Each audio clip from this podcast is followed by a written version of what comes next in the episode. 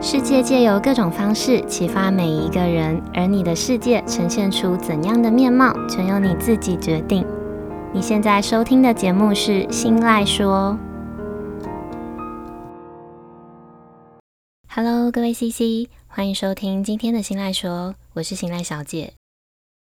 在今天的节目开始之前，嗯、我想先问问大家，在你们的身边有没有几个朋友是在某些方面跟你们是完全相反的？你们可能喜欢一样的东西，可能有类似的价值观，也可能有共同的兴趣，但你们就是在个性上或者是对某一些事情上面的想法，完全是两个世界的人。嗯，我的身边呢，刚好就有一位这样子的朋友。而且他还是跟我要好了超过十五年的挚友。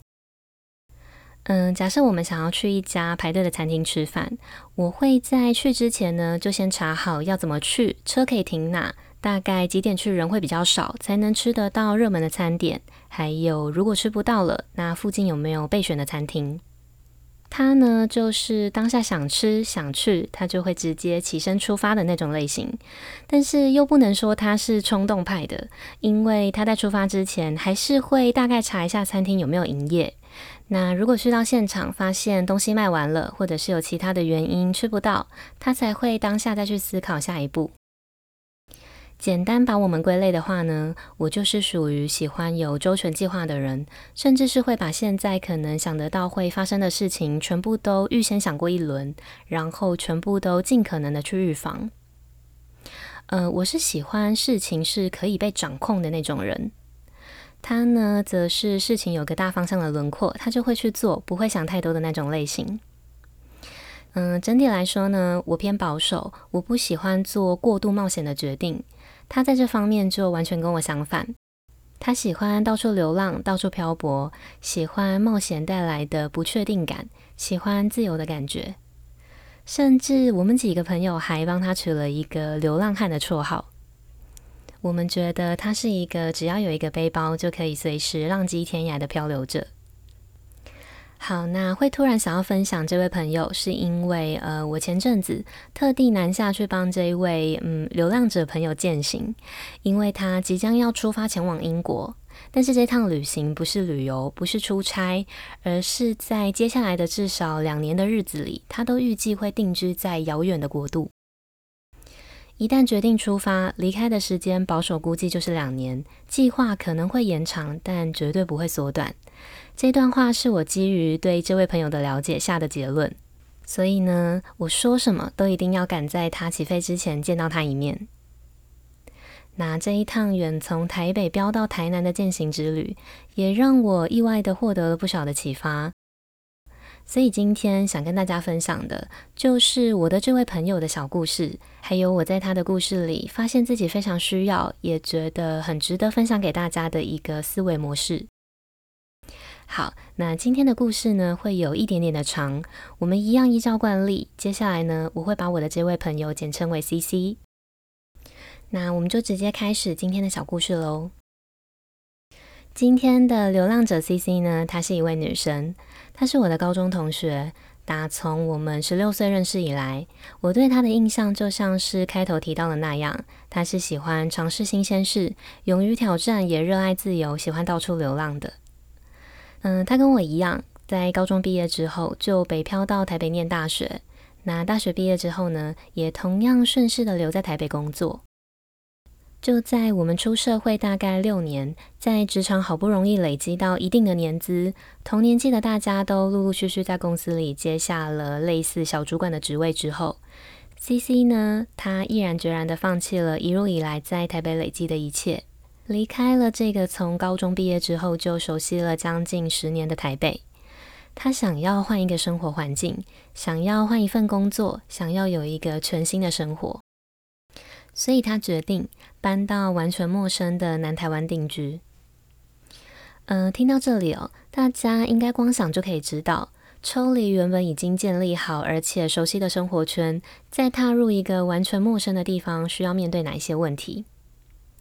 ？CC 他不只要重新适应新的环境，要找房子、找工作，还要重新认识新的朋友，建立新的交友圈。就像这些年累积的一切，砍掉重练，重来一次的新的开始。嗯，但是这些对未来的不确定感，似乎对 CC 来说都不是太大的问题，因为这一次跟十八岁那一年搬到台北生活的感觉不一样。这次的他还多了十年的人生经历。他在还没正式搬到台南之前，就事先锁定好一家他观望了一段时间，也很喜欢的新领域的公司。在那间公司还没有试出真人需求的时候，呃，当然他也完全没有在管人家有没有真人需求啦。总之呢，他就直接主动出击的写了一封毛遂自荐的 email 给对方。嗯，不知道该说是凑巧，还是说新公司被 CC 的主动吸引，CC 他得到了面试的机会，也顺利的拿下了这份工作。他让自己在抵达新环境的同时，就可以无缝接轨的踏入新工作，直接解决掉了到新环境最重要的生计问题。接着呢，他在新工作的岗位上，屁股都还没有坐热的时候，CC 发现他一直都在关注可以去英国工作的签证开放申请了。于是他抱着试试看的心情提出了申请，然后呢，他也当然顺利而且幸运的申请上了。那就在一切都就绪、都安排妥当、机票也都买好的时候，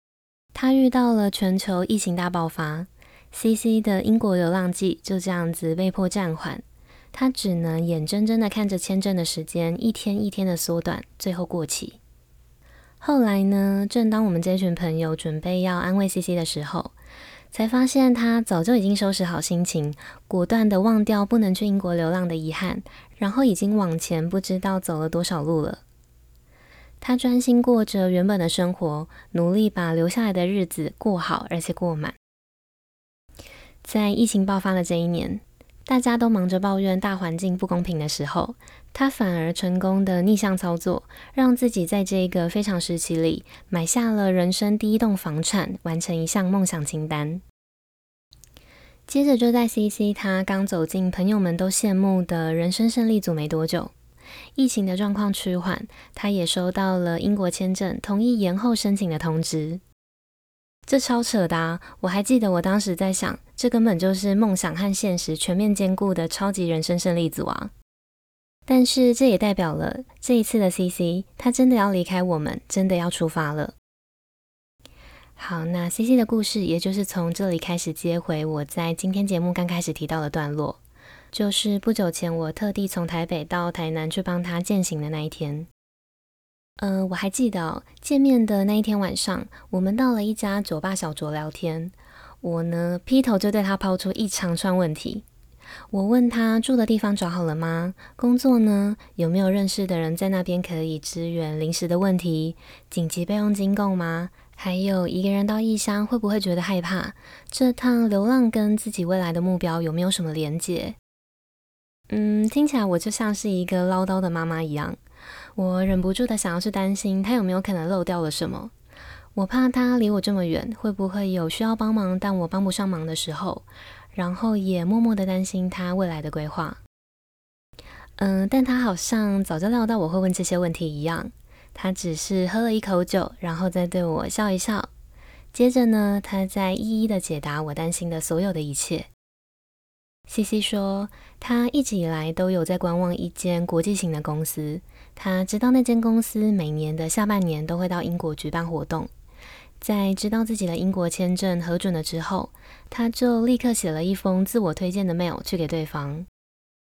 在信里呢，他主动的介绍自己，主动的展现自己的各项优势，也主动表达对公司的强烈兴趣。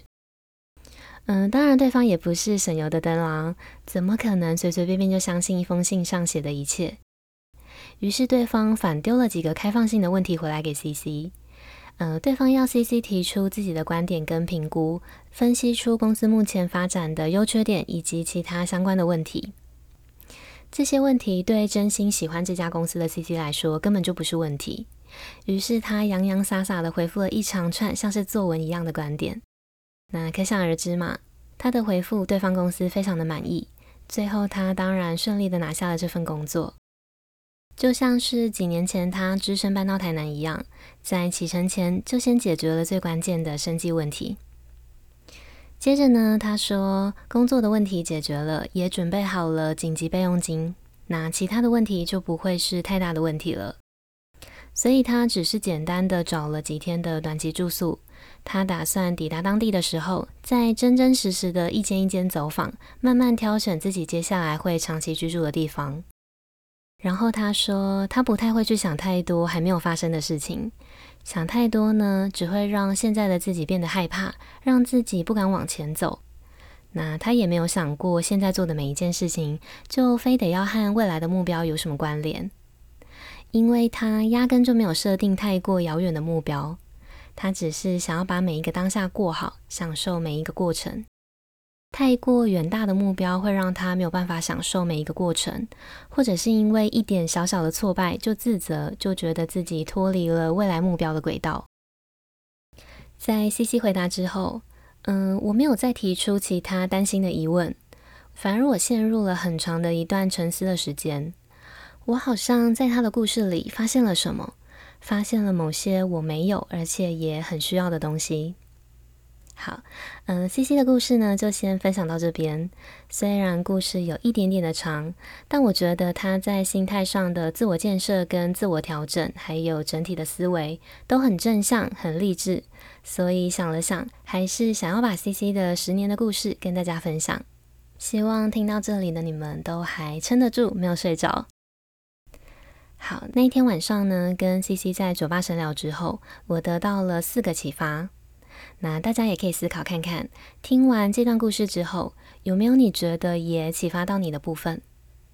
好，那我们先进一小段间奏音乐休息一下，回来之后会跟大家分享我的启发。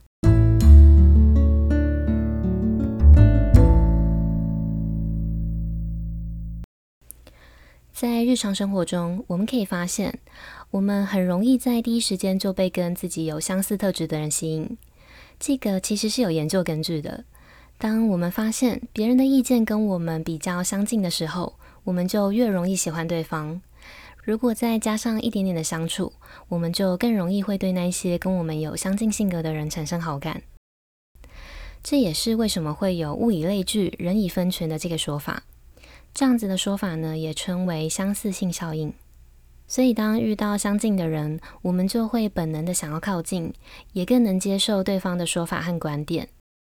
那反过来说，当我们遇到想法或观点跟我们相异的人呢，也就会下意识的想要回避。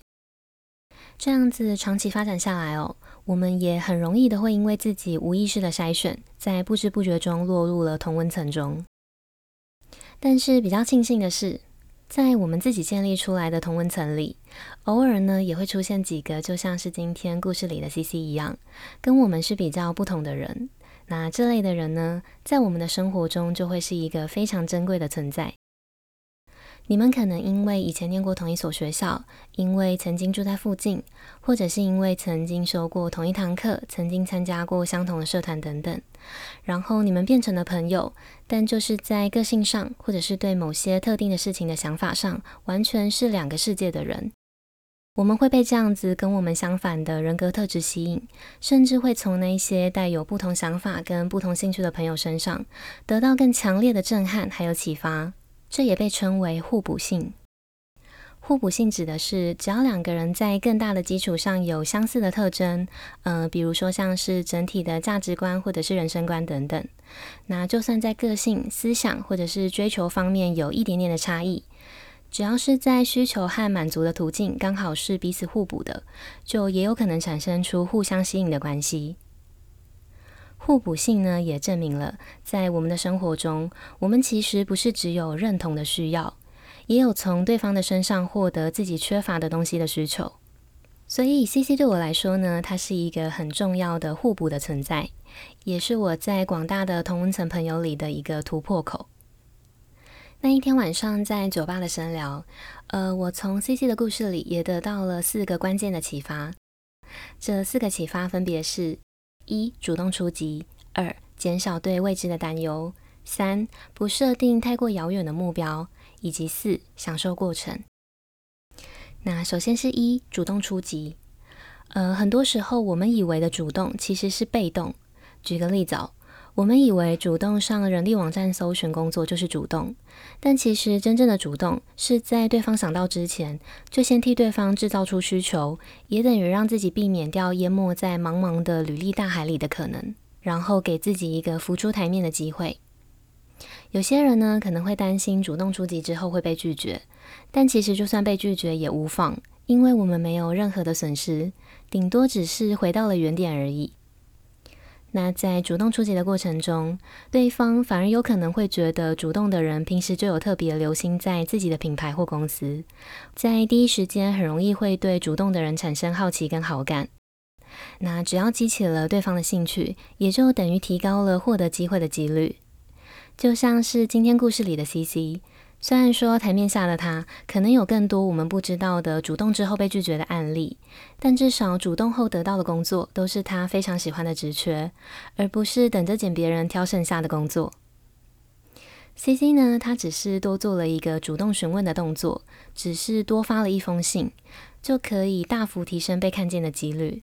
整体来说，利大于弊，是一个很划算的交易。接着呢是二，减少对未知的担忧。大家仔细听一下这句话：未知才是这个世界上已知的事。过度去猜想太多还没有发生的事，只会让现在还没有踏出那一步的自己就先害怕，甚至有可能会影响到原本已经打算踏出去的意愿。而且多数时候，我们的大脑会不自觉地把还没有发生的事情严重化跟复杂化。所以呢，如果你真的没有办法控制自己在未知的状态下去胡思乱想，可以试试看我在第二十七集《借勇气》的内容里面提到的，在无法控制的时候，告诉自己，只要想了一个不好的面相，那就也要想一个好的面相来平衡。因为既然我们担忧的事情叫做未知嘛，那如果把未知全部都想成坏的面相，也就等于是已知的坏事了。再来是三，不设定太过遥远的目标。用我们今天故事里的 CC 为例。如果 CC 当时设定了一个远大的目标，呃，我随便说一个，如果 CC 当时设定的是自己一定要进到英国的某一间公司里面去上班，那是不是在第一次因为疫情因素被迫放弃签证的时候，就会顿时失去目标带来的生活重心，会让自己没有办法在短时间内整顿好心情，调整好下一步？也就是说呢，如果帮自己设定太过遥远的目标，很容易会让现在的自己因为犯了一点小错就过度自责，或者是会觉得自己偏离了人生轨道，然后过度担忧。嗯，但这个不设定太过遥远的目标，不是要提倡大家对未来都不要有规划，而是要把现阶段跟短期的未来里可见而且能力所及的每一件事尽力做到好。那这些被好好完成的事，就会再带我们走到更适合我们的方向。最后是四，享受过程。延续前面两点提到的，减少对未知的担忧，还有不设定太过遥远的目标。在做好这两点的前提下，我们也才能好好的享受每一个选择带来的过程，不枉费每一条走过的路。好，那我们来总结一下刚刚提到的四个启发，分别是：一、主动出击；二、减少对未知的担忧。三、不设定太过遥远的目标，还有四、享受过程。以上四点呢，就是今天想跟大家分享，也是我觉得自己缺少的思维。那最后，我们再来帮今天的内容下一个小小的结论：每一个跟我们有不同意见的朋友，对我们来说都是生命中珍贵的礼物。试着离开舒适圈，离开同温层的取暖，多听听和自己不同的声音，然后从跟我们不同的朋友的身上学习不同的思维。嗯、呃，引用蔡康永在《蔡康永的情商课》这本书里面提到的一段话：生活呢，要有容纳自身偏见的空间，给自己感受世界的机会还有能力。我们要用这个世界对我们的理性施肥，要用这个世界来启发我们的内心，而不是委屈自己，盲从我们受过的有限教育。所以呢，离开同温层，多交一些专门跟我们唱反调的朋友，也多听听别人的人生故事，试着把自己投射在别人的人生剧情里。那当故事结束之后，有些东西必定会保留下来，成为日后的我们。好，以上就是今天日常这件小事，我透过别人的人生故事里截取到，也想分享给大家的内容，希望能够带给正在收听的你一点实质上的帮助还有收获。那如果你的身边刚好也有需要突破同温层的朋友，分享自己的内容给他，说不定你就是那个帮助他的关键人物。那如果你有任何的听后心得，或者是其他的小故事想要跟我分享，都欢迎你到我的 Instagram 私讯分享给我。我的账号是 miss 点 isoland，m i s s 点 i s o l a n d。日常这件小事这个系列，接下来也会持续的借由生活中的大小事，或者是各种故事，来分享我的观点跟我的想法。希望可以借由节目的分享，激起每个人心中反思以及成长的力量。那不知道你们喜不喜欢今天的人生故事？如果喜欢，记得帮我把这一份支持化作实际的行动，直接帮我把这个节目分享出去，跟追踪我的 Instagram，还有到新赖说的 Apple Podcast 节目上去评价五颗星，跟留下想要对我说的话。你们的每一个小小的举动，都有可能让这个节目被更多人听见，也有可能在无形之中带给需要帮助的人力量。最重要的是，这些都会成为我继续录制优质内容的动力。好，那最后呢，希望收听到这里的每一个你，都能在茫茫同温层的大海里找到几道珍贵的声音。那今天的节目就到这里结束喽，我们下次见，拜拜。